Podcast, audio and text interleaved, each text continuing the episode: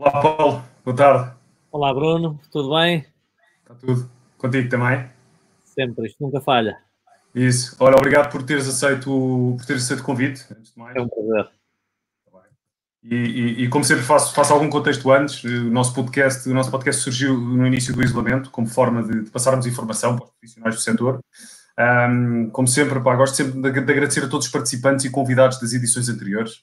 Um, e, e, estamos agora no final do mês de maio, onde se levantou o estado de emergência, mas não queria deixar de recordar também algumas das iniciativas que, que fomos fazendo durante, durante o mesmo para ajudar os profissionais e o setor eh, tal como a decisão de oferecer destaques, oferecermos o, o mês gratuito a todos os nossos clientes, ou as parcerias com, com o Real, a Viatia um, ou a White Balance. E hoje também teremos aqui uh, mais, uma, mais uma parceria para anunciar, o que nos deixa bastante felizes. Esta tem sido a nossa forma de ajudarmos os nossos clientes e, e o setor imobiliário. Hoje tenho o prazer de ter, ter comigo o Paulo de Vilhena, eh, empresário, formador mais que bem conhecido, um, e, e, e, e gostava de, mais uma vez de te agradecer uh, pela tua presença. É um prazer. Tá e antes de mais, quem, quem é que é o Paulo Vilhena? Fala-nos um pouco sobre ti, sobre o que é que te move. Consegues-me ouvir, Paulo? Não sei se me estás a ouvir, Paulo. Agora recuperei, agora recuperei. Ah, aqui. Fantástico. Eu perguntava, eu perguntava quem, é, quem, quem, no fundo, quem é que é o Paulo Vilhena e, e, no fundo, o que é que te move? Ora, muito bem. Hum, eu, eu, gosto, eu gosto de gosto de ver de, de, de várias formas. Hum, normalmente, quando, quando me apresento profissionalmente, apresento-me essencialmente como empresário e investidor também, mas como, como empresário.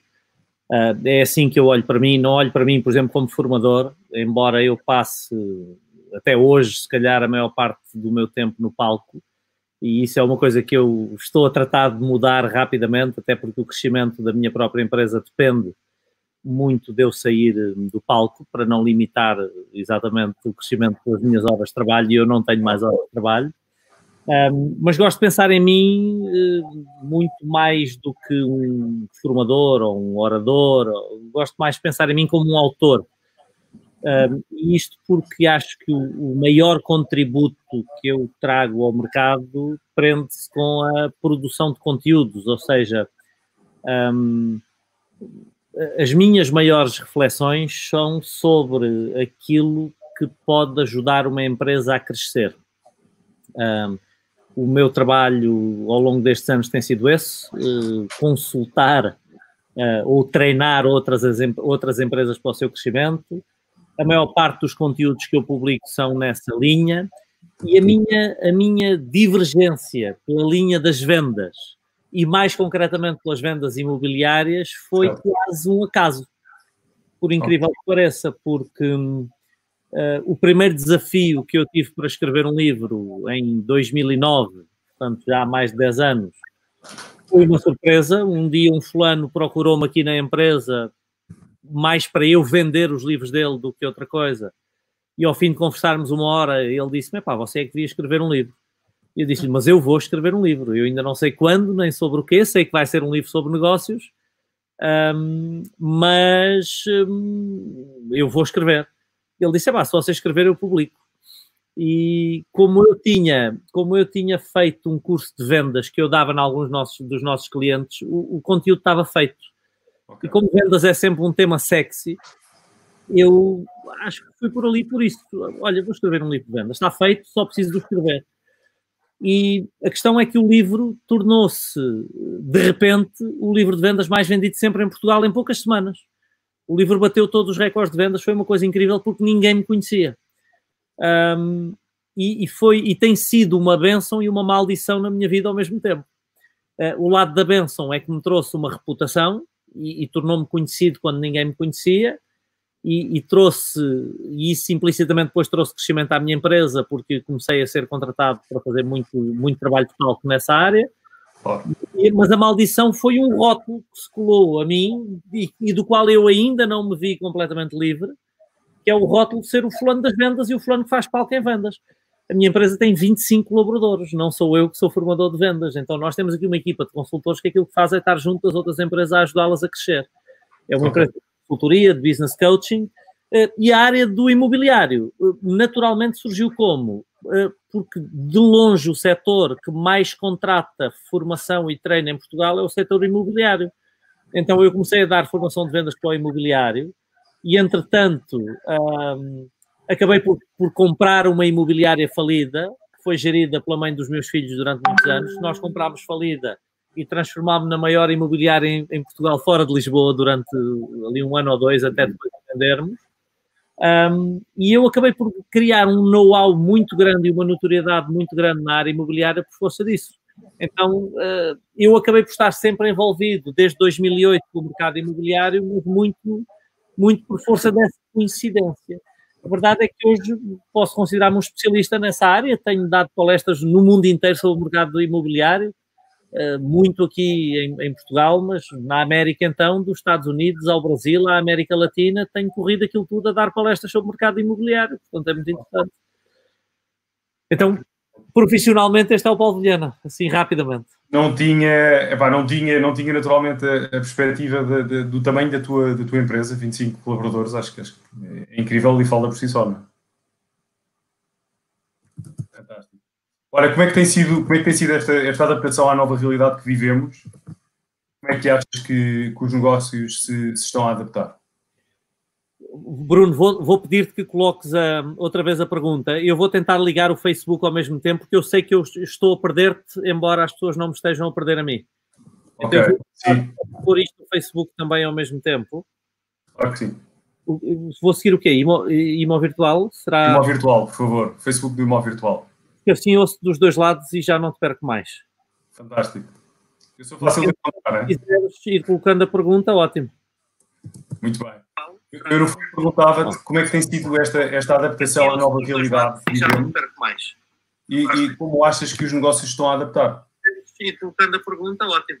Uh, só uma pausa para ouvir a pergunta do outro lado, porque se cortou aqui outra vez. Esta adaptação à nova realidade já não perco mais. Ok. E, e, como achas que os negócios estão a adaptar? Bom, um, ehm, eu, eu, posso dar até uma visão mais geral, não apenas do mercado imobiliário. E, e, a minha. Bastante ruído, ruído de fundo. É, vou, tirar o som, vou tirar o som. A minha sensação é de que um, as pessoas se perderam um bocadinho numa fase inicial e depois tentaram, tentaram adaptar-se. Um, há, há, ainda muita gente sem saber exatamente o que é que há de fazer eh, e, e eu acredito que vem aí uma recessão forte. Eh, acho que é inevitável. Nós basicamente travámos a economia mundial durante dois meses e dois meses num ano, uma conta assim de merceeiro daria um impacto de 20% no PIB. Uh, e a verdade é que há economistas que falam exatamente neste número. Já ouvi 20%, já ouvi 15%. O número mais otimista que eu ouvi até agora foi 13%. Então, eu acho que ainda estamos todos mais ou menos a aterrar e a tentar perceber o que é que isto vai dar. Porque numa primeira fase, as primeiras semanas foram, foram de medo, provavelmente, foram das pessoas meio perdidas. Houve muita gente que veio para casa à espera que a coisa passasse. Deixa ver, deixa ver se isto passa. E obviamente que isto não vai passar, porque muitas vezes em entrevistas deste ano, e tenho dado bastantes nos últimos, nos últimos dois meses, as pessoas perguntam ao Paulo como é que vai ser o pós-Covid. E, e eu não estou minimamente preocupado com o pós-Covid, porque o pós-Covid é para ir daqui por um ano. É isso. Nós temos um pós-quarentena ou um pós-confinamento. E é nesse que nós temos que nos preocupar, porque nós vamos ter que aprender a conviver com o Covid durante uns largos meses. Não, não sabemos quanto tempo é, mas é inevitável, ele não vai embora, não é? Uh, não é por a gente ter feito dois meses de quarentena que ele vai embora. Então, há, há empresas que se estão a adaptar bem, e há empresas que estão a passar por grandes dificuldades. Por exemplo, a minha empresa adaptou-se bem, uh, inclusivamente eu tenho dito à equipa que nós vamos agradecer o Covid para o resto da nossa vida, porque nos obrigou aqui a ver algumas coisas que nós não víamos, a agir sobre algumas coisas que nós já víamos, mas que nós íamos chutando para depois, porque para não dar tempo, e agora teve que dar mas acima de tudo obrigou-nos aqui uma reflexão estratégica importante que nos fez mudar aqui uh, algumas coisas que nós sabíamos que um dia íamos ter que mudar do ponto de vista estratégico, mas que íamos continuando a empurrar com a barriga. E, e foi o momento de dizer, bolas, nós conseguimos sobreviver, vamos mudar o que temos que mudar porque vamos, mais à frente, vamos tirar os benefícios disso. Um, mas mesmo muita empresa ainda à espera que as coisas mudem, à espera que o Estado ajude, à espera que Júpiter entre em touro e que as coisas melhorem, uh, e nomeadamente no mercado imobiliário. Um, e é deste que estamos a falar aqui. Eu, eu estou uh, ainda hoje, e já passaram dois meses, a sentir muito consultor em casa à espera que isto passe. Uh, e repara que para mim é, é, é basicamente um contrassenso no sentido em que a maior parte dos consultores do mercado não têm salário, não têm direito a layoff, não, não, não se vendem, ganham, se não vendem, não ganham. Mas o, o, o, a psicologia humana é, é bastante complexa e, e, se nós temos um alibi para regredir para uma zona de conforto, a nossa tendência é essa. Uh, mesmo que a zona de conforto seja extremamente desconfortável, que é eu não faturar. Claro, claro, claro. claro. Mas mas há uma justificação externa, não é? Tenho uma boa justificação para estar em casa. Tenho uma boa justificação, porque o que mais nos dói é, é, termos que nos adaptar e mudar a nossa maneira de pensar. Ninguém gosta de mudança. Sim, sim, sim. Um, então, não, espera lá, deixa ver o que é que isto dá. Uh, deixa ver se isto passa e daqui a uns tempos alguma coisa há de acontecer. Ou, ou não. Uh, então, eu, eu acho que isto gera aqui uma grande oportunidade para os consultores que se mantiveram ativos. E, e que oportunidade é essa? A, a, oportunidade é exatamente, se calhar, 90% dos, da concorrência estar em casa à espera que isto passe. Um, e, e, em rigor, qual, qual, é a limitação que o Covid nos traz? Real e difícil de ultrapassar? É a visita ao imóvel. Essa, essa é a grande dificuldade. E, e é a grande dificuldade porque até à visita eu posso fazer tudo. Eu posso fazer mais contactos do que eu fazia antes, até porque eu uhum. vou perder menos tempo no trânsito, menos tempo na rua, menos tempo a fazer um monte de coisas que eu fazia. Eu posso, a verdade é que eu posso fazer as visitas aos imóveis uh, e a visitar muito mais imóveis, porque não apenas eu não tenho tempo na rua, como eu tenho muito menos concorrência de colegas meus que querem visitar o mesmo imóvel. Dar o exemplo aqui de Lisboa, nem sempre uh, as pessoas fora de Lisboa, quando eu digo província, as pessoas ficam sempre uh, magoadas. Eu sou provinciano, sou, sou alentejano.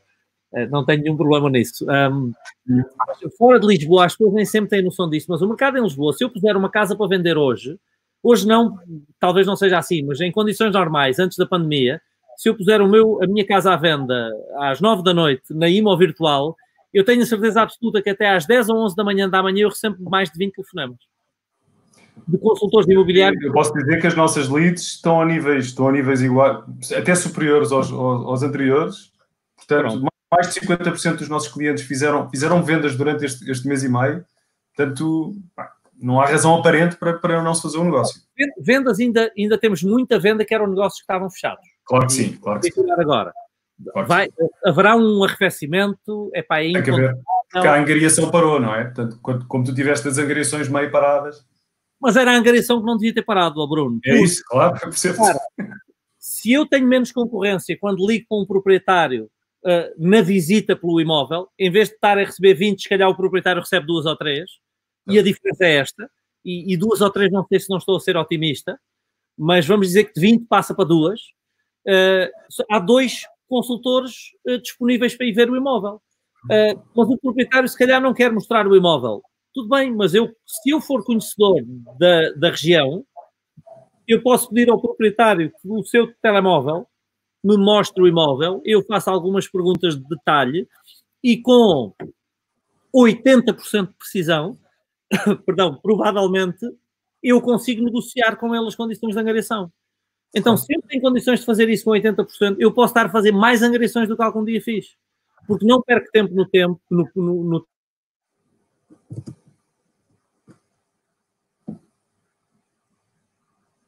Perdi agora o Paulo. Não sei se me consegue ouvir. Já voltei. Três ou quatro angariações okay. por. Um, posso estar a fazer três ou quatro por mês, ou se calhar duas ou três por semana, se eu for um bocadinho mais ativo. Então, até a angariação, não há nenhum motivo para eu ter desacelerado. Antes, pelo contrário, eu devia ter acelerado o meu ritmo de angariação. E agora teria um biberão cheio de leite para os próximos tempos. É uh, muito, muito se falou sobre a relação, sobre manter a relação, sobre trabalhar, no fundo fazer, fazer as chamadas, no fundo manterem-se ativos, uh, mas nem, nem toda a gente falava sobre a angariação. Eu acho, eu acho o teu ponto bastante interessante. É, mas se eu pus a casa à venda, Bruno, é porque eu quero vender. Eu, eu vou dar um exemplo. Aqui ninguém nos está a ouvir. Eu não, eu não sou vendedor, de, eu tenho vários imóveis de investimento, não sou vendedor, mas sou, hum, sou senhorio, sou arrendador. Certo. Eu tinha um imóvel para arrendar nesta altura e, e puseram-me de molho à espera. Um bom consultor. Pois. Um grande consultor. Aliás, eu conheço os melhores consultores do mercado. Imagino que sim. Eu, para este imóvel, escolhi o consultor da minha confiança. E, para espanto meu, pus-me de molho. Tu não achas que, no fundo, este, este pensamento de que agora talvez seja melhor esperar não é o que pode acabar por condenar um pouco também este arrefecimento do. Esperar, esperar na minha perspectiva, é a pior coisa possível. E é a pior coisa possível. Eu partilho. Para o consultor, por razões óbvias. Está à espera, não fatura. Não, não, não fatura, não angaria, não nada. Mas vamos lá ver aqui uma coisa. Eu, eu não quero ser aqui nenhum profeta da desgraça. Aliás, nunca tenho sido, nunca tenho sido. Uh, já há uns anos, que eu, dois, três anos que eu ouvia muitos profissionais do mercado dizer o mercado vai cair, o mercado vai cair, o mercado vai cair. E eu sei que não ia. Eu sempre achei que o mercado, não, não é típico do mercado imobiliário ter quebras. Os ciclos do mercado imobiliário, ao contrário do mercado financeiro, costumam ser 30, 40 anos. Nós tivemos uma quebra na história do mercado português, que foi de 2010 a 2013. Uma. Influenciada por fatores completamente externos ao mercado imobiliário. Mas um dia ou outro a 30, 40 anos haverá. Agora, o mercado imobiliário, qual é o crescimento típico? Crescimento platô, crescimento platô, crescimento platô. E eu sempre achei, eu não gosto de fazer futurologia nem de tentar adivinhar os movimentos do mercado, porque a economia estuda-se que eles não são adivinháveis. Mas eu dizia, não posso adivinhar, mas a minha intuição e a minha experiência diz-me que um platô é mais provável do que uma quebra. Claro. E então sempre achei que nós, e aliás, nós estávamos a entrar em platô há mais de um ano. Lisboa nota-se sempre menos, mas nas outras cidades Sim, já mandavam um platô a sério.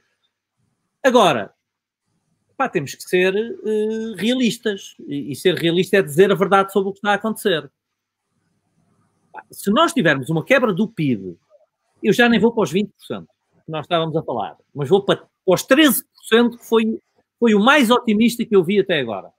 Nós estamos a falar de uma quebra do PIB que é incomparável historicamente até à Grande Depressão. Sim. Nos últimos 100 anos houve uma dessas, que foi exatamente há quase 100 anos atrás. Houve uma dessa dimensão. Nenhuma outra quebra do PIB, e eu duvido, e esta é a mais otimista que eu vi até agora. No Brasil estima-se uma quebra menor, estão a estimar uma quebra de cerca de 5%, mas uma quebra de 5% é, seria a maior no Brasil desde que há medição do PIB. Ok. Começaram a medir o PIB nos anos 60.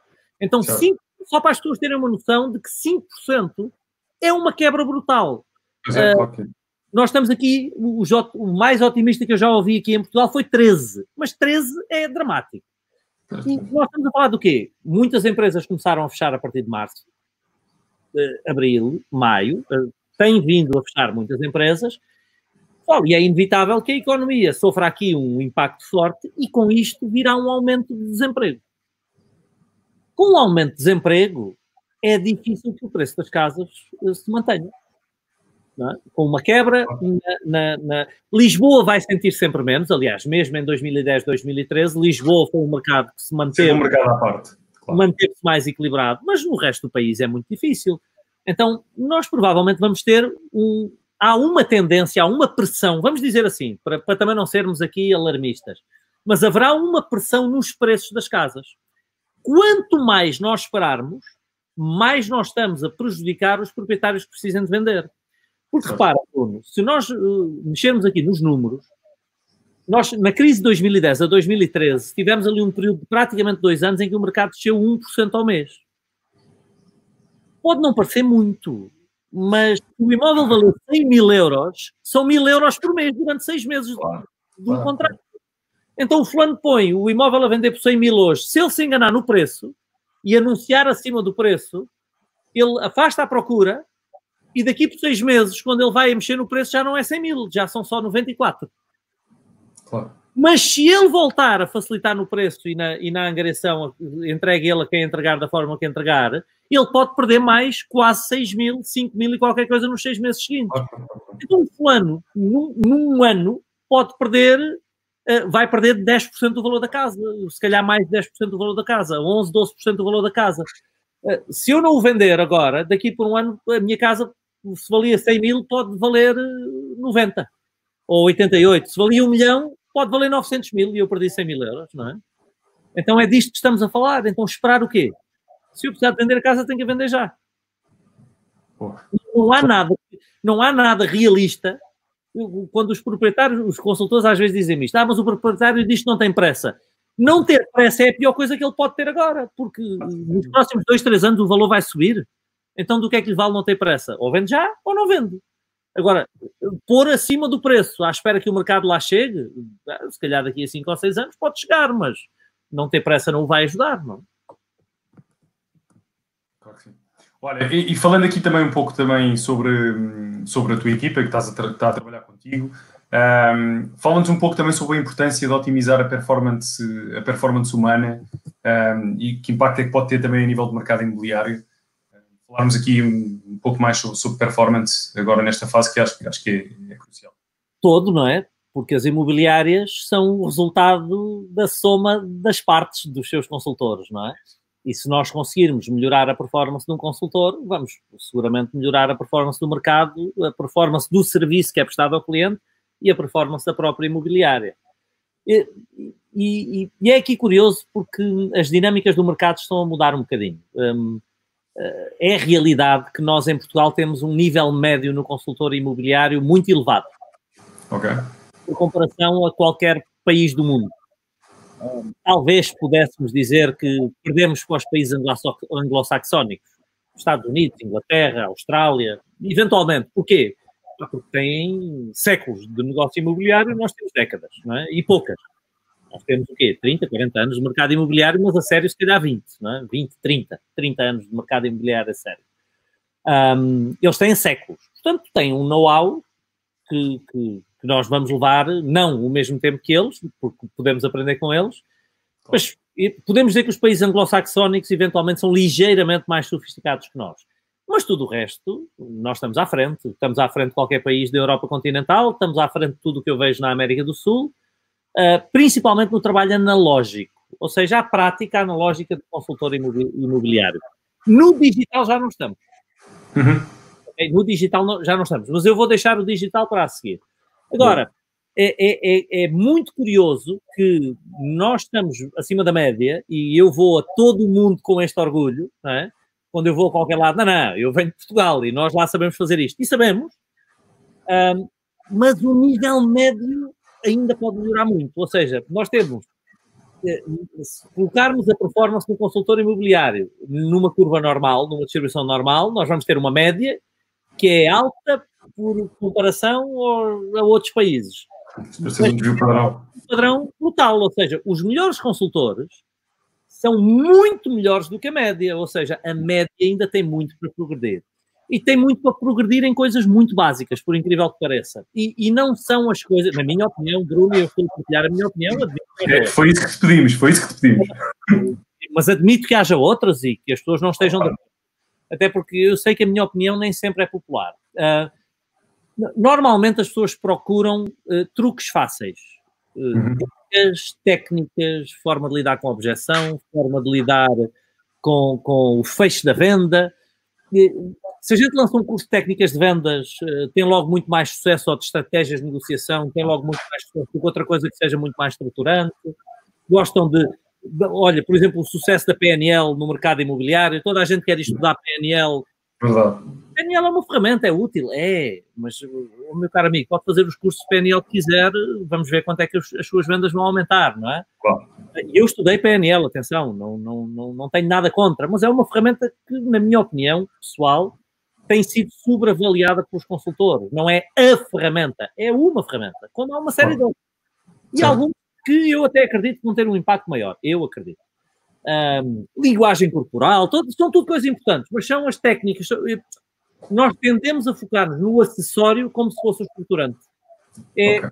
eu outro dia ouvi um brasileiro dizer esta expressão e adorei, que é, é fazer, é termos um bolo de lama, mas com uma cobertura fantástica de chantilly. Ou seja, nós tendemos a, a, a ligar a tudo o que é acessório e detalhe, mas o que é estruturante nós não estamos a fazer. E é isso que atrasa a performance humana do consultor. Então são coisas muito básicas. Uh, no, exemplo, a produtividade do consultor, saber o que fazer e o que não fazer, saber o que fazer primeiro e o que fazer depois. Claro. uh, muitos consultores trabalham demasiadas horas com muito poucos resultados. Porquê? Porque se baralha nas prioridades e baralha sempre o que deve fazer e o que não fazer. Então aplicam muito do seu tempo a coisas onde não deviam aplicar tanto, tanto ou sequer algum. Mas não têm isto claro. Outras coisas, atitude, mentalidade do consultor. Um, enquanto aparece uma pandemia, isto é só um exemplo, aparece uma pandemia, pandemia um Covid da vida. Há um que agaça as mangas e diz: Ei pá, eu agora bolas tenho Agora que... é a altura. Não, e dê por onde der, eu tenho que ir faturar. E de repente percebe que tem uma onda que pode surfar sozinho, porque não está lá mais ninguém. Certo.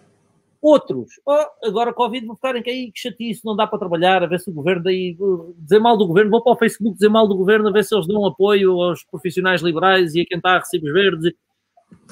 Então, se calhar, um aproveitou para vender ainda mais, o outro encolheu-se. Então, questões de mentalidade, da psicologia, da performance, da psicologia do sucesso. Uh, monitorização da atividade, que é uma coisa que ninguém faz. Uh, que é eu saber quanto tenho que fazer de cada coisa para produzir um resultado. Uma venda tem um padrão matemático. Decorre de um algoritmo simples, demasiado simples, entre o número de angariações que a pessoa faz, o valor médio de cada angariação, o número de, de, negociações que faz para fazer as angariações, o número de visitas de imóveis que faz para fazer as negociações e o número de contactos que faz para fazer as visitas. Então há aqui um, um algoritmo muito simples matemático que a maior parte dos consultores não quer entender. E não quer entender porquê? Porque o tira da zona de conforto ele perceber que tem que monitorizar a sua atividade. Mas isto é gerir a atividade. Claro. Eu não estou a gerir a atividade, estou só a operar a atividade, eu sou obrigado a muito mais esforço para muito menores resultados. Não, e se tiveres isso, consegues, consegues interferir diretamente na, nas zonas onde, por exemplo, a taxa de conversão é menor, ou estou a fazer chamadas, ou... Tu entendes volume, tu entendes a eficiência, tu entendes claro. onde precisas de melhorar, tu entendes tudo. Exatamente. Porque os números, Bruno, vamos pôr isto de uma forma fácil. É, eh, a partir de, dos 40 anos, os médicos querem que a gente lá vá todos os anos fazer check-ups, não é? A gente nem sempre vai, mas eles pedem. E o que é o check-up? basicamente, eles reduzem-nos a números todos os anos. Claro, claro. Uma série de exames, tiram um bocado de sangue, reduzem o sangue a números. Põem-nos lá numa passadeira a fazer um teste de esforço, reduzem tudo a números. Então, o que é que eles ficam? Um monte de números. Quando eles veem os números, eles dizem: Sr. Vilhena, está aqui, o senhor tem um problema, ou pode vir a ter vamos ter que intervir sobre isto. Até eles terem. O que é que eles dizem? Olham para mim e dizem: pá, o senhor está com um bom aspecto, pode ir embora. Exato. Isso não é um check-up, não é? Não. Uh, voar um avião, não é? Aquilo precisa de uma cabine cheia de manómetros. O que é que são os manómetros? Indicadores que me permitem voar em segurança. Dão-me informação sobre o que eu preciso fazer. Então é tão simples como isto. Um triciclo não precisa de manómetros. Então, talvez um consultor que faça uma transação por ano não precise de indicadores. Agora, se eu quero fazer 10 transações por ano, 20 transações por ano, 50, quantas mais transações eu quiser fazer, mais indicadores eu preciso para poder tomar decisões informadas. Decisões informadas otimizam a minha produtividade. Eu torno-me um consultor mais produtivo. E estas são as coisas óbvias. Performance humana é isto. Epá, a PNL ajuda? Ajuda, sim, é uma ferramenta. Condicionamento neuroassociativo, linguagem corporal, técnicas de vendas ajuda, ajuda, são as cerejinhas, é o chantilly em cima do bolo. Agora, eu não quero um bolo de lama. O que é que é estruturante? É pá, eu saber o que tenho que fazer. É, o que é que eu tenho que fazer todos os dias? É isso que é estruturante. Olha, o, no, no, livro Os 12 Desafios do Empreendedor, quais achas que são as dicas principais que devemos retirar para, um, para, um, para um consultor imobiliário? É, eu achei curioso tu perguntares sobre esse livro, porque é de facto o meu último livro e, e, e, dos livros que eu escrevi é o mais estruturante para a atividade. Não vou dizer que eu gosto mais, porque é escolher um filho em detrimento. Exato. É o mais estruturante para a minha atividade e é se calhar o mais maduro, porque foi o último que eu escrevi. Mas mais imediatamente não era dos meus livros do que eu sugeriria a um consultor imobiliário. Okay. O que eu sugeriria a um consultor imobiliário era exatamente o meu primeiro livro, o Livro Secreto das Vendas. Porque, porque é um livro muito mais orientado para aquilo que um vendedor imobiliário tem que fazer. E, e vai desde, a, embora não seja um livro de mercado imobiliário, tem lá tudo que um consultor imobiliário precisa. Desde a parte da psicologia da performance, à parte da medição e, e estímulo da atividade, da análise processual, da gestão do tempo barra produtividade, às técnicas de vendas, ao processo de influência. Então, aquele livro, sendo o primeiro livro que eu escrevi, eu costumo dizer que foi, pus, como dizia o Quinito, pus toda a carne no assador. E tudo aquilo que um, que um vendedor precisa de saber, seja de que área for, eh, está lá. Os 12 desafios do empreendedor coloca a coisa de uma forma mais empresarial, em rigor. Então tem o tema da produtividade e da gestão do tempo, se calhar até mais amadurecido do que no, no livro secreto das vendas tem a parte do estímulo das vendas, da análise processual também explicada de uma forma um bocadinho diferente. Ah, eu diria que os 12 desafios do empreendedor seria já para aquele consultor mais maduro que já está a formar a sua própria equipa. Okay. Então, esse sim seria um, um consultor a quem eu recomendaria os 12 desafios do empreendedor. Muito bem, fantástico. Diz-me só aqui uma coisa. Então, eh, basicamente, agora, e antes de entrarmos de novo mais na parte do imobiliário, um, fala-nos um pouco também sobre o teu projeto das aulas gratuitas do Paulo Vilhena, Business Accelerators e, e, dos lives a que nos tens habituado e desenvolvido nas tuas redes sociais. Perdi-me na pergunta, desculpa. Não, não, no fundo, fala-nos um pouco também sobre o teu projeto das aulas gratuitas de, de, de Paulo, Paulo Vilhena, Business Accelerators e dos lives também que tens desenvolvido na, nas tuas redes sociais? Não, a, preocupação dos, dos diretos, e, e, nós reduzimos bastante o número de diretos agora, mas a preocupação dos diretos foi exatamente tentar levar às pessoas algum valor do, no tempo em que elas tinham tempo para, para digerir esse valor. E, e acima de tudo, tentar-lhes levar alguma mensagem de ação. Um, e, portanto, fizemos algumas coisas para, para donos de empresas, neste caso seriam perfeitamente adaptáveis aos donos das imobiliárias, e fizemos também algumas coisas para, para consultores imobiliários. Agora, nós vamos deixar de fazer para consultores imobiliários. Não, não, a nossa opção estratégica a partir de agora, e isso estava pensado já há algum tempo, mas o Covid acelerou, catalisou essa mudança, é trabalhar acima de tudo com os empresários e menos com os vendedores, menos com os consultores neste caso, e, portanto, é, esse é um conteúdo que nós vamos deixar de, de disponibilizar. Nós vamos tendo aqui algumas perguntas. Eu, eu agora baixei a cabeça porque estava a ver aqui algumas perguntas. Não sei se, se é suposto. Se para, estás, à vontade, estás à vontade para as agarrar e, e, e para irmos. Um comentário, por exemplo, do Samuel Jerónico a, a, dizer que conversas de guru são boas para criar motivação aos consultores, mas a realidade não é essa. Um, Bom, não sei qual é a perspectiva da, da realidade do Samuel, uh, seria interessante sabermos, uh, mas eu não sou guru, eu queria deixar isso claro, tá? Uh, aliás, não, não, não, não acho que seja positivo a ideia dos gurus, e se houver gurus neste mundo, há de ser fulanos com 80 anos e uma barba até ao chão que sabem tudo. Samuel, eu não sei nada, eu sei muito pouco. Eu sou mais um aqui em esforço a fazer pela vida e a tentar que o meu entendimento possa ajudar os outros. Quando eles estão de acordo. Mas isto, essencialmente, aqui é um espaço de partilha, percebes? É um espaço, e é isso que nós, nós procuramos, é ter pessoas que nós consideramos valiosas, como tu, e, e, e no fundo, é, queremos partilhas e quem quiser aceitar estes conselhos, que na nossa opinião serão válidos. Eu estou a fazer um enquadramento, não é nenhum tipo de ofensa que eu tenha em relação a Samuel, é que eu digo isto nas palestras. Sim, claro. O facto de é importante que as pessoas entendam que eu não sou guru, ou seja, eu não sei, a minha verdade não é melhor que a tua, Bruno, não é melhor que a do Samuel, não é melhor que a de ninguém. As minhas ideias são fruto do meu estudo e da minha experiência e talvez sirvam a algumas pessoas, talvez não sirvam. E quando não servirem, está tudo bem. Uh, outra coisa que é importante aqui, comentando o que o Samuel diz, é que hum, eu não sou um motivador. Portanto, eu não sei se alguém está motivado de ouvir o que eu estou aqui a dizer, mas se estiver motivado, eu não cobro por isso, tá? Eu estou motivado, Paulo, é? Pronto, mas é, é de borla, Bruno, não vou, não vou cobrar. Uh, não, sou, não sou um motivador, nem quero ser um motivador. Uh, eu, eu, se gosto de pensar em mim de alguma forma, será como um educador, alguém que reflete em ideias e que as partilha. exatamente porque eu não acredito em motivação. A motivação são hormonas segregadas no cérebro que nos dão um rush momentâneo. É como um gajo beber uns copos ou, ou fumar alguma coisa que nos anime. Uh, dura umas horas e depois passa. Educação fica para sempre.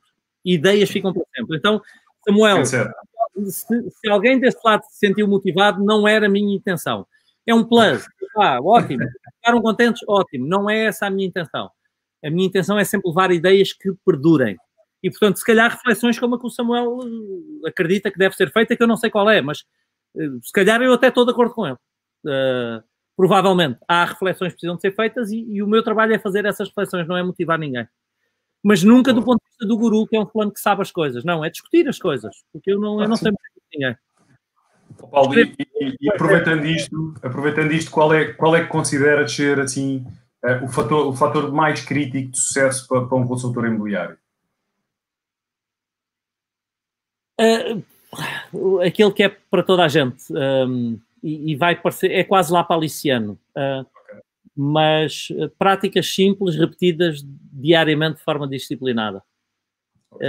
É, é, a forma do sucesso na vida, não é só para um consultor imobiliário. Práticas simples repetidas diariamente de forma disciplinada. Aprendi com Jim Rohn que era a fórmula do sucesso um, é simples. Se eu, se eu quiser forma física, há uma série de disciplinas diárias em que eu tenho que incorrer. Disciplinas alimentares e disciplinas de exercício físico. Se eu quiser eh, uma conta bancária sólida, há uma série de disciplinas diárias em que eu tenho que incorrer. Simples. Gastar menos do que ganho e investir a diferença.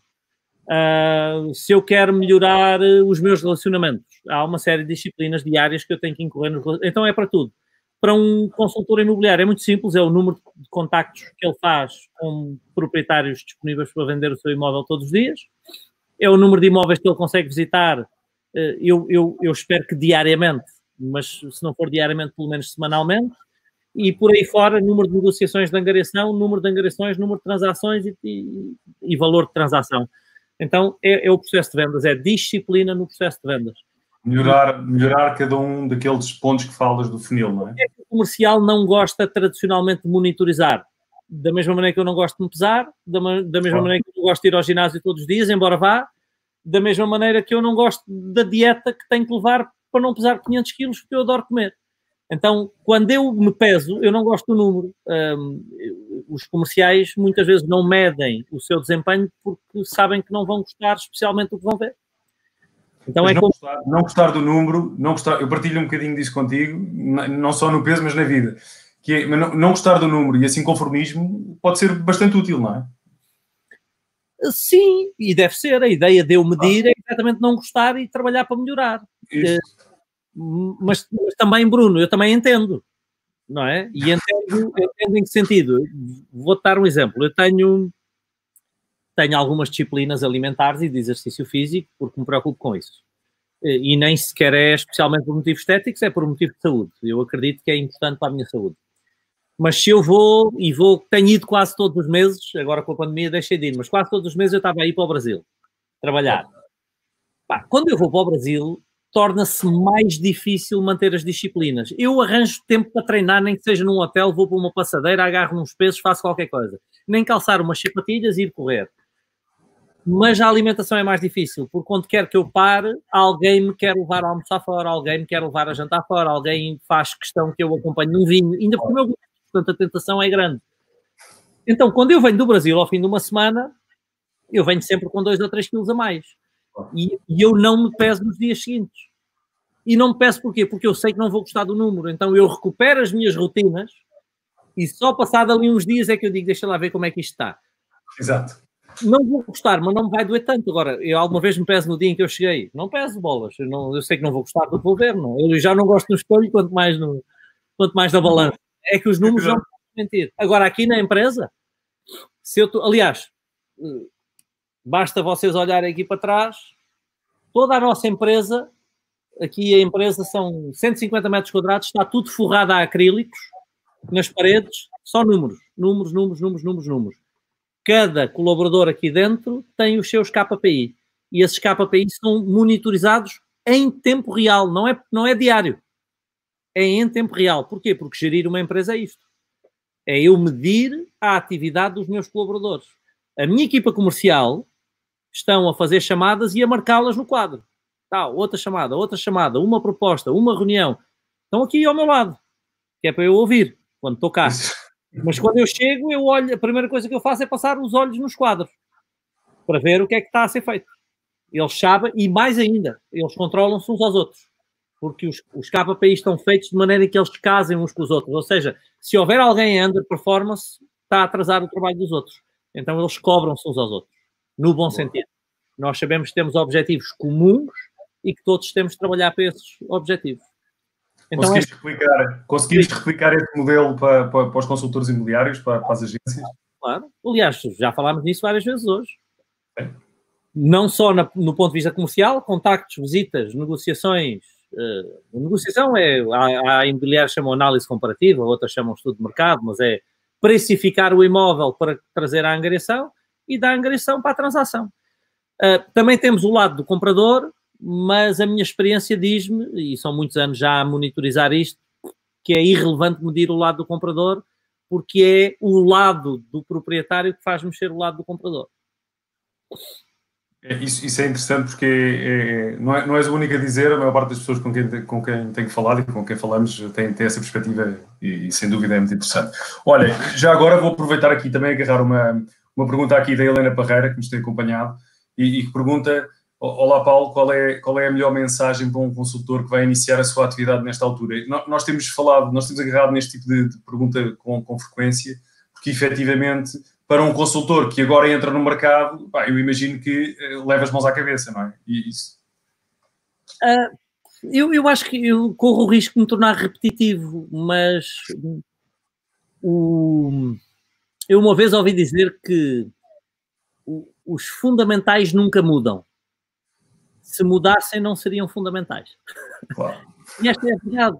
Um consultor que entra agora no mercado tem a oportunidade de aprender a fazer a coisa bem feitinha logo do início e de aproveitar que a sua concorrência está em casa bloqueada à espera que as coisas passem. É tão simples como isto. Agarre o telefone, vá a imóvel virtual todos os dias, veja os imóveis que estão a ser colocados para venda. Há outras fontes onde pode ir buscar essa informação também agarre no telefone, ligue, procure um bom guião de, de, trabalho telefónico, porque a maior parte das pessoas não sabe falar ao telefone. Uh, um bom guião de trabalho telefónico já tenha sido testado por um consultor mais sénior, que lhe garanta uma boa taxa de conversão para visita. Visite o imóvel, se não visitar pessoalmente, aproveite e visite, peça ao, ao proprietário que o mostre com o, com o telemóvel. Uh, faça uma boa precificação do mercado e tente trazer a angariação. É tão simples como isso. Mas regra principal, e eu não sei qual é a, a imobiliária em que a Helena, não é? Que a Helena trabalha, e, e não interessa, e não interessa, mas o que eu aprendi neste mercado, e aprendi com números, não é intuição, é que, embora muita gente não queira uh, acreditar, este é um negócio de angariação. O consultor que trabalha do lado da angariação é quatro vezes mais produtivo do que o consultor que trabalha do lado do, do, do comprador. E, e isto está medido por mim desde 2008 e nunca muda.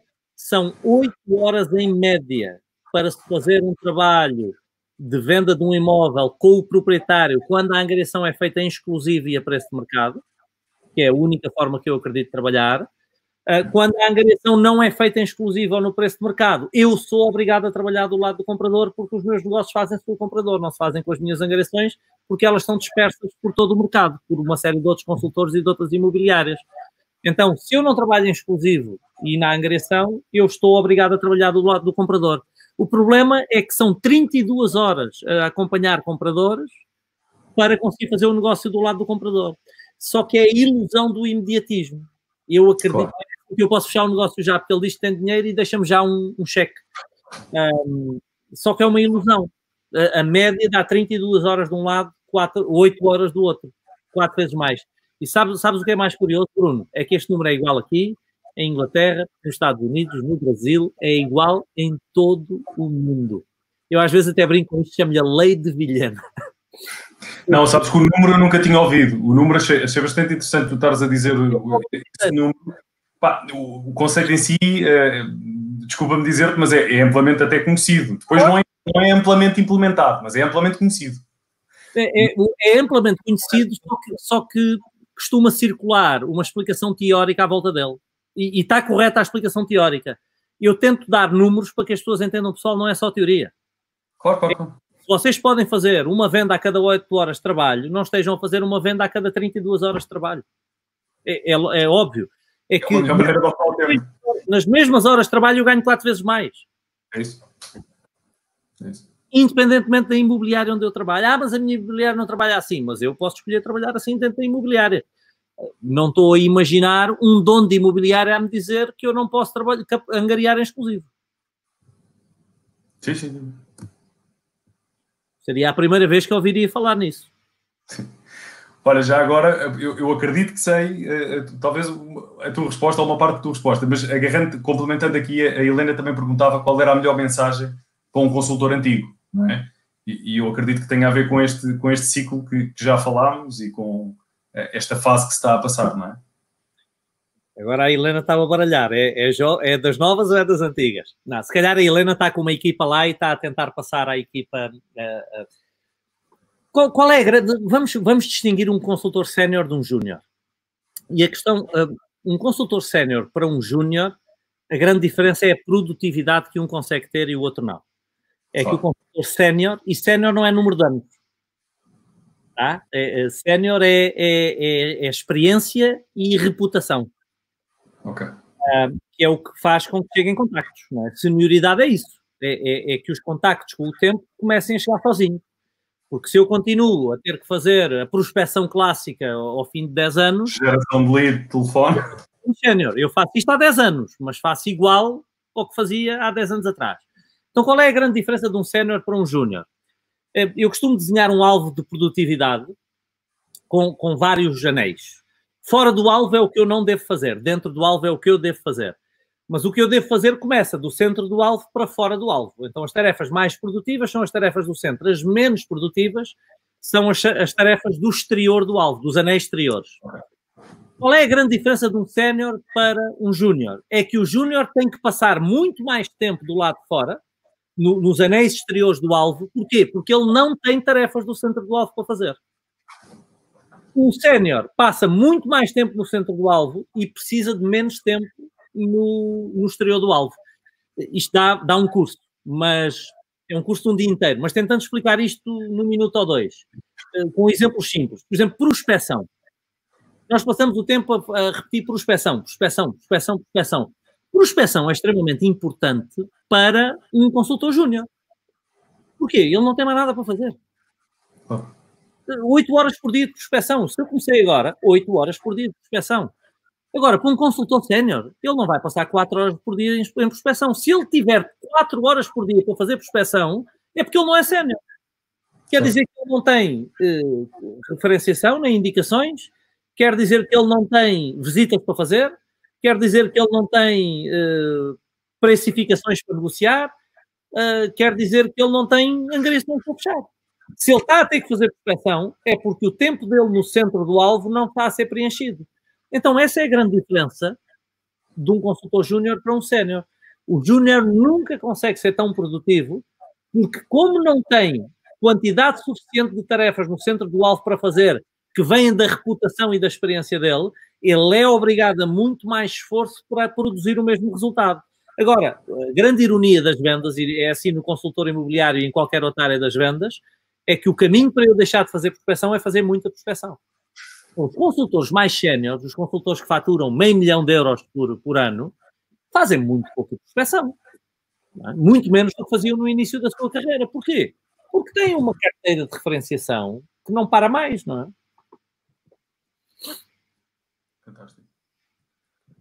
Olha, o, o, falando aqui, já vamos com isto realmente passa a correr, são, já são quase 50 minutos. Aproveito também para, para pedir a quem, a quem tiver uh, questões ou para colocar ao Paulo que, que o vá fazendo aqui na zona dos comentários, uh, como, como de costume tentaremos partilhar.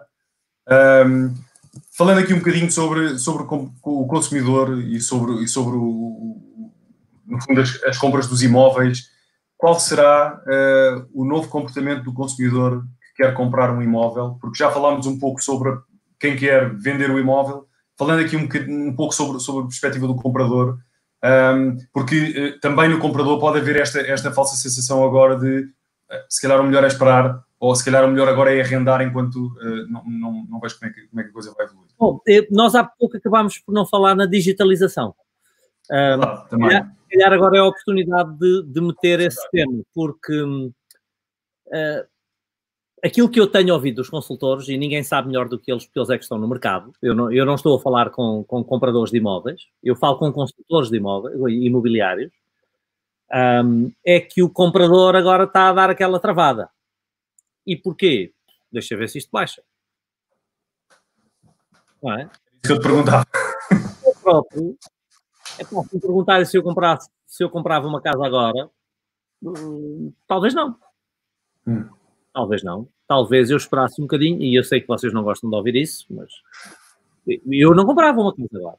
Porquê? Pá, deixa ver se baixa. Eu não, mas vai baixar? Não sei, mas deixa ver se baixa. E, mas pode subir? Poder pode. Mas...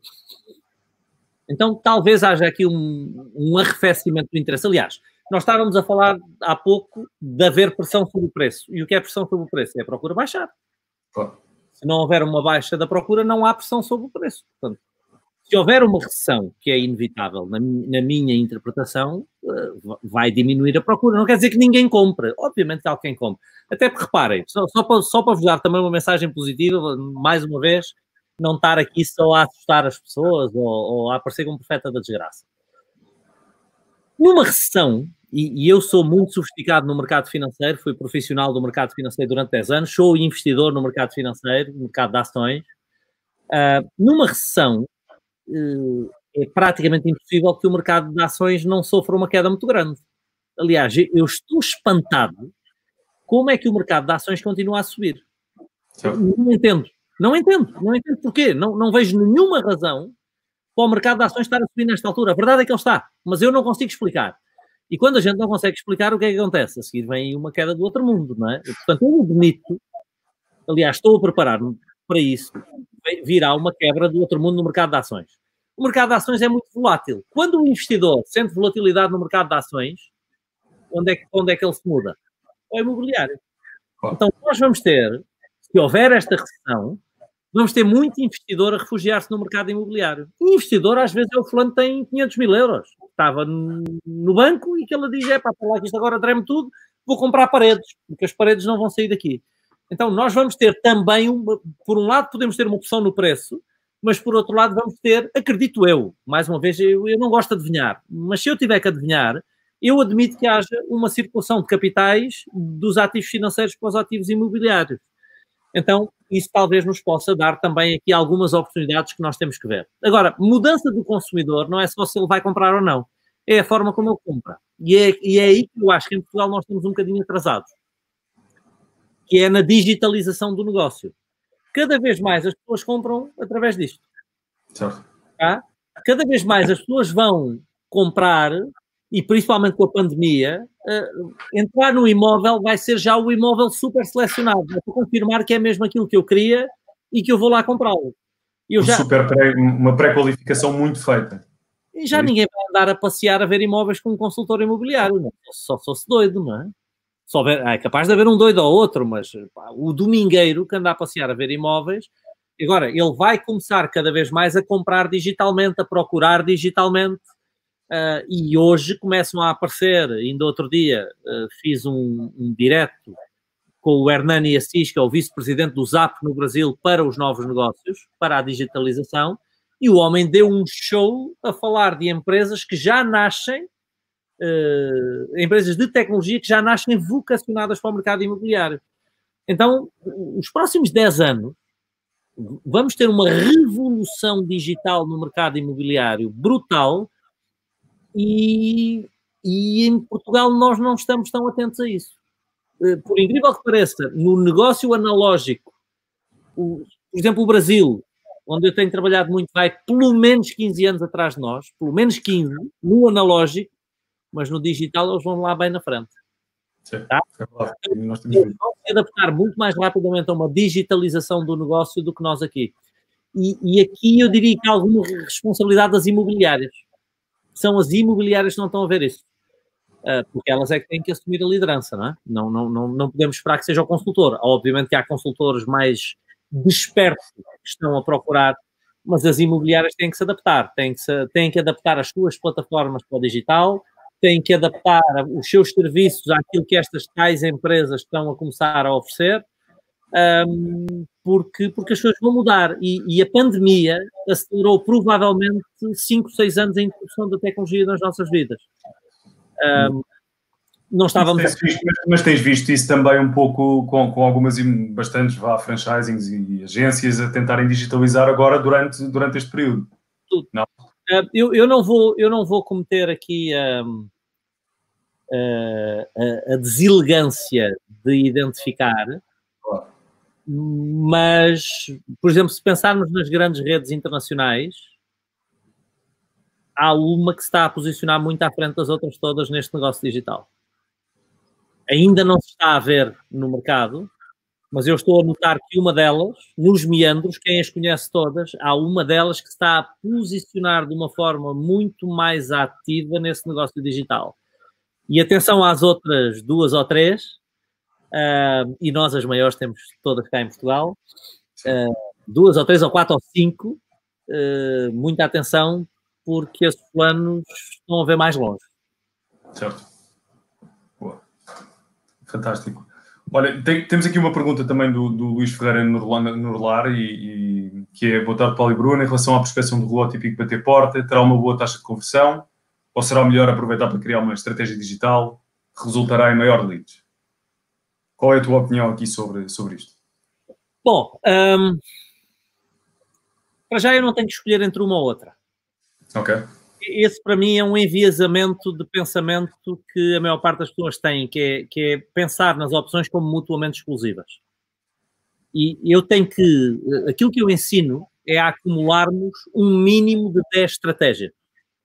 Então eu tenho que capturar leads de várias formas. Eu não posso estar dependente de bater portas ou de uma estratégia digital ou do Facebook ou do Instagram. Eu não posso estar dependente de nada. Porque quantas mais estratégias, mais contactos eu gero, mais vendas eu faço, é óbvio, mas eu também sou muito menos vulnerável ao caso de alguma das estratégias deixar de funcionar. Imaginem que a única estratégia que eu tinha como consultor era bater portas. Eu ia comer do que nos últimos meses? Vou bater portas com o Covid? Ainda levo um tiro não é? Para além do, do risco de eu próprio uh, ficar contagiado, ainda sou corrido pessoas. Ninguém quer que eu lhes vá bater à porta agora para, para, receber um cartão de visita de um agente imobiliário, pelo amor de Deus, não é? Então eu tenho, eu tenho que ter várias alternativas. Essa é a primeira. A segunda, uh, e, e, e, pronto, e esta é daquelas coisas que eu vou dizer que sei que muita gente não vai gostar, mas pelo menos fiquem comigo até ao fim do raciocínio. Tá? Eu não sou o maior fã do bater de pato porta. Eu não estou a dizer para não fazerem nem que não funciona. Mas estou a dizer, eu não sou o maior fã. Porquê? Porque bater, bater de porta é uma forma de gerar leads. Mas é uma forma de gerar leads que me gera leads no longo prazo. Eu, eu posso bater 100 portas por dia durante uma semana e não fazer um contacto. Claro. O que é um contacto? É falar com alguém que tem um imóvel para vender. Eu, eu falei com 500 pessoas, mas nenhuma está vendedora do imóvel. Então, o que é que, o que, é que acontece? Eu disse a mim próprio que estou a trabalhar, eu disse a mim próprio que estou a esforçar-me, e estou, levo palmadinhas nas costas quando chego à agência, porque toda a gente me diz, Ei, este gajo é uma máquina, ninguém segura, estou fulano, bate 500 portas numa semana, e tu vais longe, tu continuas assim, mas eu não fiz um contacto. E na semana seguinte bate mais 500 portas. Mais nenhum contacto e na terceira semana eu faço um contacto das 500 portas. Então, isto é uma estratégia que no longo prazo é importante. Assim, se eu não tiver nada de melhor para fazer, eu vou bater umas portas, mostrar o cartão de visita, posicionar-me como consultor daquele lugar. Agora, eu não posso é ter altas expectativas, principalmente curto prazo, em relação a bater portas. Porquê? Epá, porque no curto prazo não vai dar tanto resultado assim. É um posicionamento de longo prazo. E principalmente, eu não posso ter expectativas desadequadas e não certo. posso acreditar que se eu só bater portas e se bater alienadamente que é chegar e dar o meu cartão de visita, um, que isso é suficiente. Provavelmente não é. No final do dia é, é mais uma estratégia. É uma que tem que somar as outras todas. Então, muita atenção. Eu não disse a ninguém para não bater portas. Eu disse, batam portas com a expectativa adequada, sabendo que é uma estratégia de longo prazo, que pode não me trazer contactos por meses e não pode ser a única coisa que eu faço. É uma de pelo menos 10 coisas que eu tenho que estar a fazer ao mesmo tempo. Esse é o trabalho mais analógico que existe, menos digital.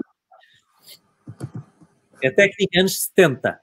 Ainda funciona, ia funcionar sempre, bater à porta das pessoas. Aliás, se eu não tenho nada melhor para fazer, vou bater portas. Não? É? é um jogo de números, não é? Com, com, com, com, o passar do tempo também tem tendência a melhorar e tem tendência a aumentar. Algum lá dizer, olha, a minha não está para vender, mas já ouvi dizer que ele, o segundo esquerdo, ele não está em casa, mas já ouvi dizer que ele está a vender. Às vezes mais vale o senhor, o senhor do café, os, os prédios que têm segurança ao porteiro também sabem às vezes quem, quem é que tem para vender. Um, mas. Trabalhar os influenciadores. É? Cabeleireiro, mercearia. Diz-me uma coisa, nós, nós, íamos anunciar aqui um, uma surpresa que tem a ver aqui com, com a questão do, do curso que é o alto desempenho para agentes imobiliários. Falas, falas um pouco sobre ele e se quiseres anuncia então, muito, muito rapidamente, até porque não é, não é para isso que cá estamos, mas foi uma oportunidade que, que surgiu. Um, e na linha daquilo que eu disse há pouco, e, e, e não pensem que é estratégia de venda, porque não é, um, nós, nós assumimos aqui a orientação que estávamos a preparar há uns tempos e o Covid acabou por acelerar isto, de deixar de trabalhar a área das vendas e, e, nomeadamente, depois a área das vendas imobiliárias, como a área das finanças pessoais, onde nós fazíamos aqui algum trabalho. E então, um, aquilo que nós decidimos fazer só para deixar uma oferta a quem está aqui hoje foi, é pela última vez estarmos a colocar o nosso curso para consultores imobiliários. Uh, é um curso online, uh, chama-se Alto Desempenho para Agentes Imobiliários. Uh, e é um curso onde podem aprender o básico daquilo que, o básico e o avançado daquilo que é a atividade de um agente imobiliário e é um curso que vai estar disponível por uma semana e acabou. A partir daí nunca mais vai estar disponível porque nós assumimos aqui estrategicamente que, que não faz parte do nosso negócio no futuro. Então, para quem quiser estudar vendas imobiliárias comigo, será a última chance.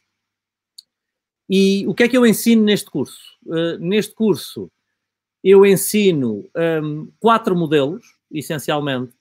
O modelo mental, uh, eu acredito que a maior parte dos vendedores que eu tenho visto apresentarem resultados fora de série eh, é porque tem a atitude certa, a filosofia certa, a psicologia certa.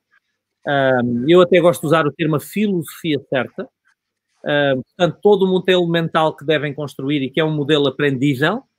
Eh, o modelo económico, e o modelo económico é o básico, como fazer mais contactos, como angariar mais imóveis, como negociar o valor dos imóveis e entender o controle das métricas fundamentais. Eh, também o modelo financeiro, e o que é o modelo financeiro? A maior parte dos consultores imobiliários estão por conta própria, aprender a gerir os seus custos e proveitos e organizarem-se nesse sentido. E isto porque nós sabemos que o grande desafio dos, dos agentes imobiliários é que têm ciclos.